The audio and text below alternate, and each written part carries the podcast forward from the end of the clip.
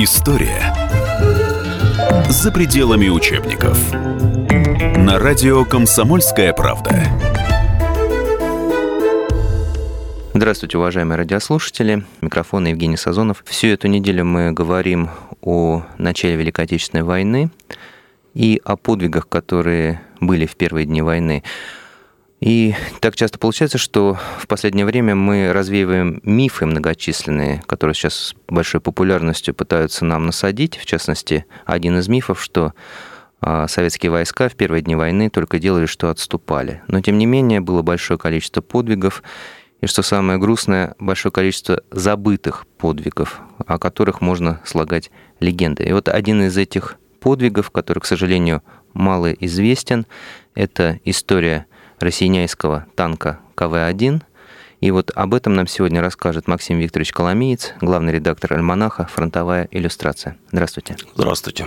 Максим Викторович, вот э, что это был за подвиг, э, что случилось в первые дни войны и что это был за танк и за экипаж танкистский? Ну, э, для начала, наверное, стоит сказать несколько слов вообще о том, что это как бы танк действовал не в одиночку, да, а в составе своего соединения.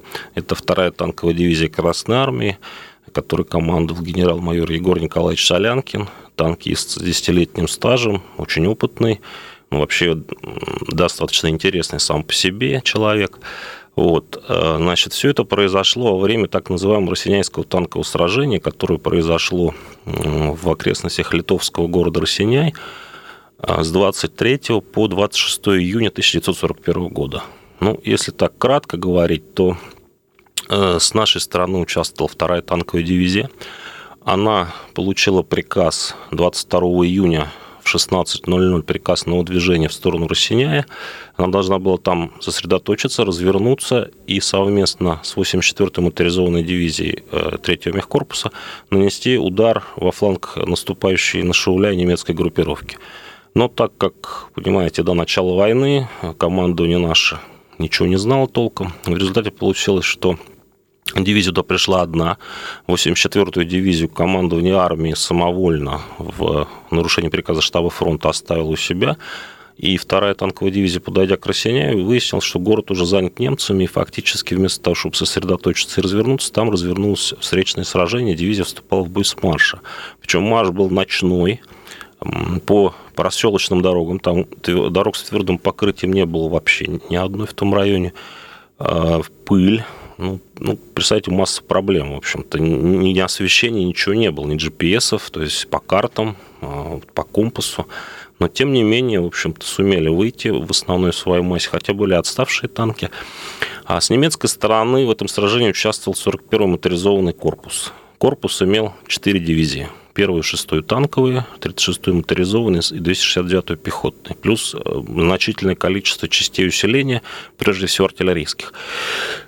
Ну, для сравнения, значит, примерно так. Вот это вторая танковая дивизия на начало войны имела 10 тысяч человек, 194 танка и, а, значит, 16 э, орудий, не считая зенитных. Э, корпус немецкий имел примерно 70 тысяч человек, больше 400 танков самоходок, 350 орудий калибра от 75 до 210 миллиметров – и больше 150 противотанковых пушек. То есть вы представляете, да, что в 7 раз по людям, в 2 раза по танкам и абсолютное превосходство по артиллерии. Плюс у немцев еще в этом корпусе был, кстати, интересный момент, полк реактивных минометов. И они его как раз там применили. Это вот одно из первых применений реактивных минометов шестиствольных на советско-германском фронте. А с нашей стороны только танки, причем многие из них э, танки, наверное, БТ? Да, совершенно верно. Значит, дивизия имела на начало войны 57 э, танков КВ, 18 КВ-2 и 39 КВ-1. И вот эти КВ, они сыграли, так сказать, первую скрипку. Вот. Сражение началось примерно в 15 часов 24 июня когда немцы наступала, значит, на, на, на направлении самого Русиняя, 6-я танковая дивизия, она действовала двумя боевыми группами. Группа Рауса и группа Зикендорфа по фамилии их командиров. То есть, э, ну, вообще у немцев была такая тактика боевых групп. Боевую группу включались танки, артиллерия, пехота, саперы. То есть это позволяло им, группам, решать задачи. Там, и по поддержке артиллерийским огнем, и там минирование, разминирование и так далее. То есть здесь полное, получается, прикрытие, да? Да, совершенно верно. Сопровождение. То есть э, задачи самые разные, самые универсальные они могли решать. Да. Опять же, в отличие от нас, да? Ну, у нас тогда такого не было еще, к сожалению. Мы уже, так сказать, по второй половине войны научились это делать. Вот, значит, город Росеня – это райцентр тогдашний, 12 жителей примерно, такой очень симпатичный, частная застройка главным образом.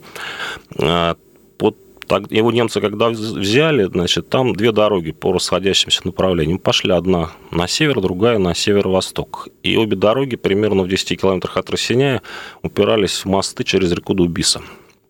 Вот эти группы Рауса и Зекендорфа, они шли по этим дорогам.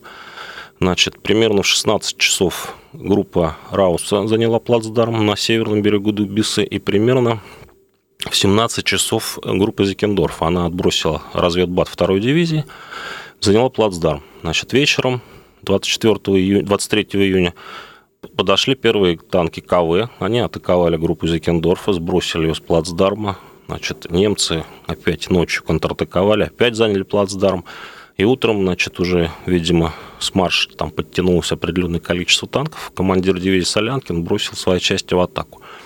Вот впервые там как раз немцы познакомились с КВ в таком вот, ну, скажем так, серьезном количестве, хотя по вот оценкам моим там участвовал порядка 20 машин одновременно. То есть просто не успевали они подходить. То есть были отставшие, были отставшие, поломавшиеся? Поломавшиеся. Плюс была проблема с горючим. Значит, э, вообще во всем Прибалтийском особом военном округе, да, Северо-Западный фронт, который стал. Э, вот когда дивизия начала выдвигаться, у нее было полторы заправки горючего. Полторы заправки, это чтобы было понятно, это, так сказать, полный бак и еще половинка. Вот, то есть, ну, по моим расчетам, этого хватило как раз совершить ночной марш, примерно день повоевать, и все, баки пустые. Была проблема с боеприпасами. Например, танки КВ-1 не имели бронебойных снарядов 76 мм, только осколочный фугас. То есть они шли на другие танки с осколочным фугасами? Да, фугасами. да, да. Вот. Но, тем не менее, вот, так сказать, утром 24-го, значит, в немецких документах там появилась запись, что появились сведения о новых э, русских тяжелых танках, полученные сведения об этих чудовищах повергли нас в ужас. Мы прервемся на небольшой перерыв, э, и как раз после перерыва обратимся к истории одного конкретного танка КВ и его героического экипажа.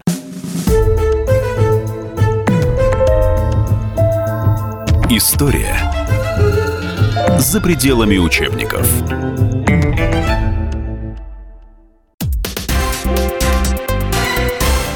Все проблемы ему по колено. И по пояс любые критики. По плечу разговоры с теми, кто по локоть увяз в политике. Политика в России – это не только скучные речи и предсказуемые выборы – Политика в России – это еще и яркое шоу. Это и схватка не только идеологии платформ, но и характеров и личностей. И потому программа о политике должна быть бескомпромиссной и жесткой, потому что веду ее я, Александр Гришин, политический обозреватель «Комсомольской правды». Политическое шоу «Руки по локоть» с Александром Гришиным. Слушайте каждый вторник в 16.05 по московскому времени.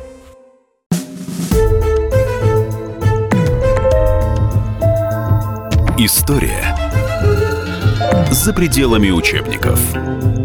На радио «Комсомольская правда». Сегодня мы говорим о большом, но, к сожалению, забытом подвиге времен начала Великой Отечественной войны. В студии Максим Викторович Коломеец, главный редактор альманаха «Фронтовая иллюстрация», у микрофона Евгений Сазонов. И вот мы говорили о танковом сражении под Российняем. Вот. Э, в чем заслуга была танкистов, которые практически без топлива, без бронебойных снарядов стали на пути хорошо организованного армейского немецкого подразделения. 24-го это, наверное, такая кульминация сражения, причем немцы в своих документах пишут, что противотанковые пушки броню русских танков не пробивают, но речь идет про КВ, потому что немецкая команда, не про танки КВ к началу войны не знала вообще ничего.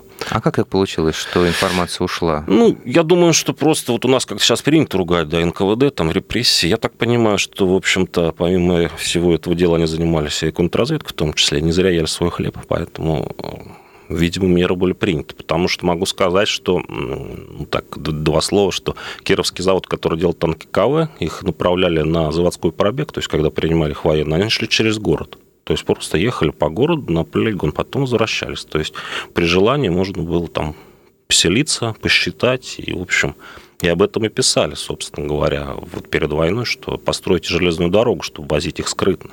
Но, тем не менее, не знали. Вот То есть факт. для немцев э, появление в бою танков КВ стало очень неприятным и очень большим сюрпризом. Совершенно точно. Но как то, что их не пробивали ни 37-миллиметровые пушки, самые массовые противотанковые, ни 50-миллиметровые противотанковые новые, которые только в 1940 году пошли в производство, это не значит, что немцы не могли с ними бороться. То есть немцы уже имели опыт борьбы с тяжелыми танками, толстоборонными, французскими, английскими в западной кампании. И поэтому, когда, в общем-то, КВ, там есть эпизоды немецких документов, где э, пишут конкретно, что была паника у немцев, что один батальон просто бежал с поля боя.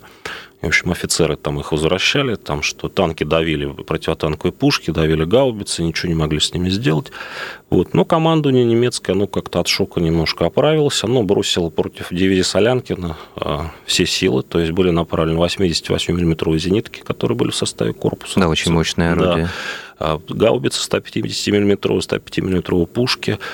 И три дивизии 41-го корпуса были направлены на охват дивизии Солянкина. То есть первая танковая, она довольно сильно прорвалась к этому времени уже в сторону Шауля, ее повернули в тыл э, э, дивизии Солянкина, 269-я пехотная, 36-я моторизованная, значит, с флангов. В результате 25 июня дивизию Солянкина окружили, ну, там, в общем, много всяких трагических эпизодов и героических тоже было.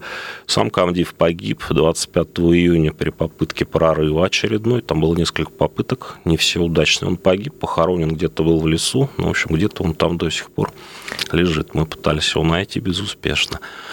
Вот. И вот один из героических моментов да. это как и раз там такой момент, что я уже говорил, что шестая танковая дивизия наступала двумя боевыми группами, что когда немцы кинули все силы против дивизии Солянкина, боевая группа Раус, она оказалась отрезана одним танком КВ, и в результате она в этом сражении, в общем-то, фактически 24 начала 25 июня не участвовала, а занималась тем, что пытался вот этот танк уничтожить. Ну, давайте просто объясним радиослушателям. То есть получается, что один танк КВ да. А, сумел не просто связать действия большого подразделения немецкого, да, но, но ну. и очень удачно противостоять всем его а, возможным орудием. Ну, в общем, можно сказать это так. Ну, для примера, значит, что такое боевая группа Рауса?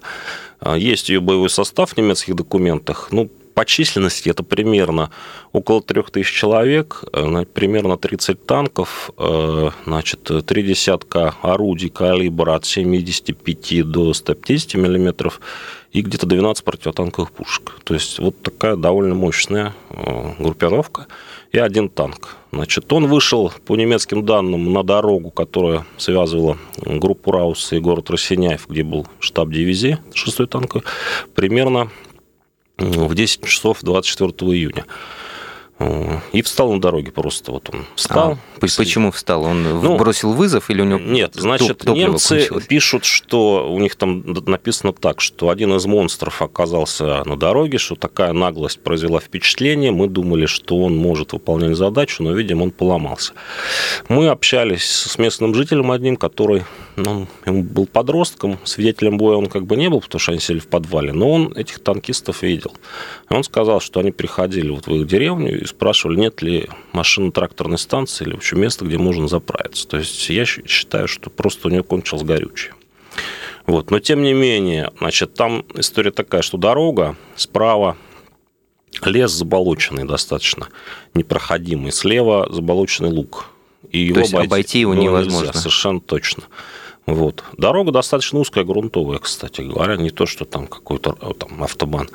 Вот. И он, значит, расстрелял несколько грузовиков немецких, в результате чего группа Раус лишилась подвоза боеприпасов, они не могли вывести раненых, э, значит, связь только по радио, потому что он перерезал гусеницами провода, там, которые были. История за пределами учебников на радио «Комсомольская правда». Первая попытка уничтожить это выкатили взвод две пушки 50-мм противотанковые, новейшие на тот момент. Значит, по немецким данным было произведено 8 попаданий. Вот, после чего танк развернул башню, расстрелял эти пушки. Причем немцы пишут в документах, подчеркну, что это не воспоминания, а документы, что огонь вели с дистанции 200 метров. А потом пытались его расстрелять из гаубиц 105 мм навесным огнем. Вот. Причем командир группы Раус, он на тот момент был командиром э, мотострелковой бригады 6-й танковой дивизии, он потом оставил, ну, есть воспоминания его, вот, книжка 526 страниц толщиной, толстая, называется «Танковое сражение на Восточном фронте». Так вот, эпизоду борьбы с этим танком из 526 страниц, это про всю войну он написал, он посвятил 25 страниц. Ух ты. То есть это, в общем, такой показатель. То есть это для них, видимо, был такой ну, серьезное это впечатление произвело. А, значит, огнем гаубиц немцы пишут, что были достигнуты попадания, но танк вывести из строя не смогли. Значит, тогда они связались а, со штабом дивизии, попросили помощи. Значит, штаб дивизии связался с а, поддерживающими их частями Люфтваффе, летчиками. И представляете, вот это третий день войны, то есть команда немецкой дивизии просит, чтобы Вызывает один, авиацию, один кроме, да, против одного что, танка всего. Вот, но было отказано авиационной поддержки. Тогда со стороны россияне ну, штаб дивизии значит, выдвинул, приказали выдвинуть 88-миллиметровую зенитку. Есть несколько там ну, документов об этом. Есть воспоминания Рауса. Видимо, у экипажа русского танка были железные нервы, потому что они подождали, пока эту зенитку ее катили-катили, потом они стали разворачивать боевое положение, несколькими выстрелами он ее разбил, и несколько артиллеристов погибло. То есть они э, дождались, пока да. орудие остановят, пока начнут его раскладывать? Совершенно да? точно. Есть дневник у меня, значит, выписки из дневника немецкого капитана, который все это дело видел. Он пишет, что ее даже развернули, и что успели один раз выстрелить пристрелочным снарядом. Но когда собирались выстрелить бронебойным, значит, танк эту зенитку расстрелял. В общем, в этом дневнике там есть э, момент, которого нет в других документах. Там написано, что он уничтожил еще две 20-миллиметровые зенитки, потому что по штатному расписанию немецкому, вот у них полк так сказать, тяжелых зениток, да, 88, и у нее две двадцатки, которые должны прикрывать. Прикрытие, да, да. Что они тоже были развернуты, что их он тоже уничтожил. Я не представляю, как должны быть себя чувствовать немцы, у которых вообще все разваливается в руках против ну, одного знаете, танка. Там очень, там вот есть, когда читаешь, потому что я читал немецкие документы, и немецкие дневники мне, так сказать, там из Германии там удалось получить, там они пишут, они себя чувствовали очень, так скажем, неуютно, потому что там вот про эту зенитку написано так, расчет расчеты, которые только сегодня прибыли из Германии, после того, как ее раздолбили, они чувствовали себя вообще в жуткой панике, потому что как же так считалось, что это вот такое ну, оружие, да, которое может, да, бороться. Причем уже у них был действительно опыт борьбы с французскими ну, танками. Да, французские танки некоторые были с такой ну, очень толстой, броня, да, да, да. И вот. тем не менее они разделывались зенитками. Вот, а здесь вот такая вот история. Вот. Значит, Раус, командир боевой группы 20.00 24 июня приказал группе саперов отправиться подорвать этот танк. Причем, значит, так как они не знали, что он не ездит, они предполагали, что он просто стоит. Они, значит, должны были 15 килограмм взрывчатки на гусеницу, чтобы обездвижить, обездвижить и да. еще 5 килограмм на ствол пушки, чтобы он не мог стрелять. Вот. Но, как написано в немецком донесении, что эта вылазка, произведенная там с большой удалью, э, увенчалась э, безуспешно. То есть они заложили взрывчатку, подорвали ее, но да. никакого вреда танку не ну, причинили? Я, да, вот только 25 утром, 25 июня, когда уже дивизия Солянкина в ночь с 24 на 25 на стала отходить, то есть ее уже окружили фактически, видимо, Солянкин это так сказать, разведка донесла ему, они стали отходить на северо-восток вдоль дороги.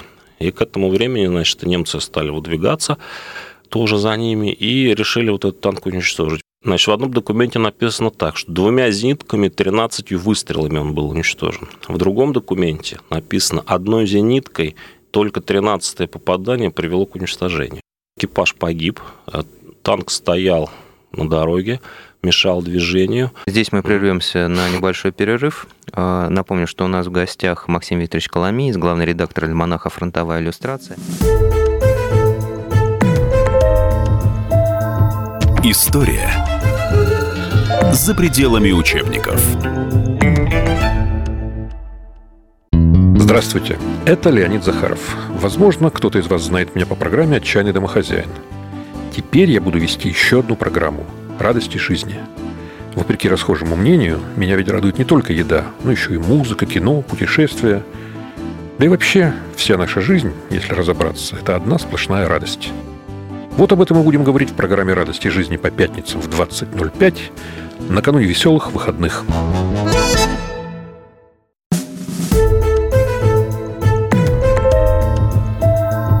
История за пределами учебников. На радио «Комсомольская правда».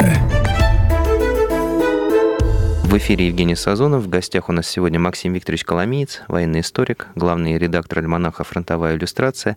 А говорим мы о забытом подвиге, забытом, но великом подвиге начала Великой Отечественной войны, когда всего лишь один русский танк сумел противостоять огромному количеству немецких войск. И вот мы остановились на том, что немцам все-таки удалось уничтожить через сколько? Через 24 часа? Ну, по документам получается так, что он примерно в районе 12 часов, в районе полудня 24 июня вышел на дорогу, перерезал ее, и где-то вот между 10 и 11 утра 25 они его уничтожили. То есть 22 часа примерно. Экипаж похоронили, причем у Рауса в воспоминаниях написано, что с воинскими почестями даже. Ну, вот. это то, что они сделали, это да. достойно большого уважения. Вот, значит, после этого танк сдвинули с дороги, а через некоторое время его увезли, ну, буксировали в Росиняй. Значит, до Росиняя было примерно 4 километра недалеко.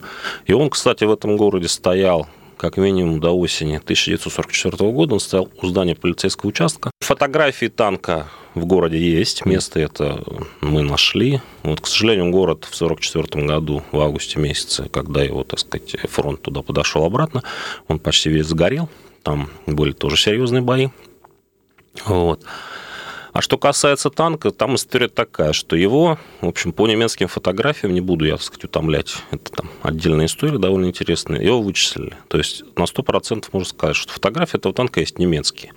Но на нем только одна пробоина. Пробоина слева от пушки от 88 мм зенитки. Из других повреждений есть, э, значит, поврежденная правая надгусеничная полка, ну, крыло, да, над гусеницей. И в левом крыле есть э, такая пробоина, причем вот я так подозреваю, что это как раз от взрыва э, этого заряда взрывчатки, потому что крыло вывернуто наружу. То есть они, видимо, на гусеницу положили, крыло над гусеницей взорвали. Там такая большая рваная, а, значит, отверстие, такое не отверстие, даже дырка здоровая. Все, никаких следов попадания ни от противотанковых пушек, ни от 88, э, ничего нет. То есть это говорит о чем? Что либо немцы э, не видели, либо они в своих документах, в общем-то, врут. Ну, как бы к немецким либо... документам надо относиться критически. В 1965 году, к годовщине Победы, экипаж э, эксгумировали могилу, и их перенесли на воинское кладбище. Есть в Росине советское воинское кладбище, их там перезахоронили. Значит, при эксгумации останки шести человек были найдены. Но экипаж же меньше. Вот, мы с вами к этому сейчас вернемся. Значит, останки шести человек, два командирских ремня, две ручки, портсигар, две ложки. Почему шесть человек? Ну, у меня было предположение сначала, что, может быть, это не та могила. Вот. Но недавно, значит, удалось найти немецкую хронику, где четко совершенно на ней вот этот там эпизоды вот этого сражения Росиняйского, в том числе снят вот этот вот Росиняйский КВ, под нему там лазят немцы, и тут же снята эта могила. Крест деревянный, на нем написано по-немецки шесть русских, и сверху два танкшлема висит. То есть, как бы то, что там танкисты, сомнений не вызывает. Почему шесть человек? У меня есть две версии. Значит, первая – это либо похоронили кого-то еще, просто кто-то был рядом, убитый из наших бойцов, его просто в эту могилу положили. Вот. Я, честно говоря, к ней больше склоняюсь, потому что э, экипаж КВ-1 5 человек. Шестому во время боя, ну, могу вам сказать, что я в них ну, сидел. Там и в пятером да, очень сложно да, поместиться. Да. Либо вариант номер два, что, возможно, какой-то, допустим, был послан там, ну, то есть от него не было Вестовой. сведений, да, какой-нибудь делегат связи или что-то, и он остался с ними на, ну, на, на время вот этого боя. История за пределами учебников. На радио «Комсомольская правда» практически сутки шел бой, они могли под э, покровом ночи спокойно уйти к своим, оставить танк, там, ну, в крайнем случае, подорвать его. Но тем без не менее, сомнений, без сомнений. но тем не менее, они сидели сутки, и сутки вели этот бой. Без сомнений. Более того, там рядышком, э, ну, я вот даже на фотографиях на немецких того времени, там, понимаете, он стоит, дорога слева, где лук, там такие достаточно кусты сойкие, то есть его плохо видно, его видно будет только вдоль дороги, если смотреть. А справа там лесочек, и там до лесочка, ну, буквально там 50 метров. Почему То не есть, ушли? Ну, знаете, может Не, быть, это банально, понимаете, ну, присягу принимали все-таки, долг свой выполняли. Ну, как-то вот у нас сейчас принято, вы правильно сказали, что вот все разбежались, Красная Армия, никто не хотел за сталинский режим воевать, но это не так. Значит, Да, у меня изве- есть- известно нам Нет. имена этих Ну, героев. есть вот Ершов, да, есть вот этот Смирнов Ва на ложке и Шена трое. Собственно говоря, на захоронении вот на кладбище там так и написано, что вот шесть танкистов, Ершов, значит, Смирнов и воин с инициалами Шена. Дивизия вторая, значит, у нее состав два танковых полка, там вот стрелковый, полугаубичный, там всякие батальоны, там разведки и так далее. В каждом батальоне, в каждом танковом полку был, был батальон танков КВ. А вот этот танк, который россиянский знаменитый, он был из 4-го танкового полка. По штатному расписанию командиром КВ на тот момент был либо лейтенант, либо младший лейтенант. Второй командир был в танке командира взвода. То есть это был э, воентехник младший. В батальоне, значит, 9 этих самых взводов, 9 экипажей, которые ну, могли бы претендовать вот на россиянский КВ. Сейчас уже невозможно установить точно, да, вот имена героев. Ну, Я вам скажу так. это же герои Советского Союза, по большому Ну, в счету, принципе, да? да. Я Потому скажу что это так, подвиг. что я еще надежду не оставил, что, в принципе, хотя бы кого-то мы найдем. Есть всякие пути, в том числе, вот я сейчас там пытаюсь в Литве, ну, через сво- своих там товарищей попытаться поднять документы военкомата россиянского, потому что, когда их эксгумировали, военкомат наверняка был задействован, должны быть какие-то отчетности. Да, возможно, они, м, да. Хотя бы, может быть, там будут, э, там, сколько кубиков там у них в петлице. Ну, это было бы, э, это было, представляете, насколько это удивительно была бы история, если бы мы все-таки узнали их имена. Я очень рад, что мы все-таки сумели один из мифов еще э, развеять, о том, что все-таки с первых дней войны советские русские солдаты воевали, воевали настолько хорошо и настолько героически, что даже немцы э, уважали их за это. А В студии у нас был в гостях Максим Викторович Коломеец, военный историк, главный редактор альманаха «Фронтовая иллюстрация». У микрофона был Евгений Сазонов. Мы говорили сегодня о неизвестном подвиге времен Великой Отечественной войны, первых дней Великой Отечественной войны, танке, который в течение суток противостоял огромному количеству наступающих немцев.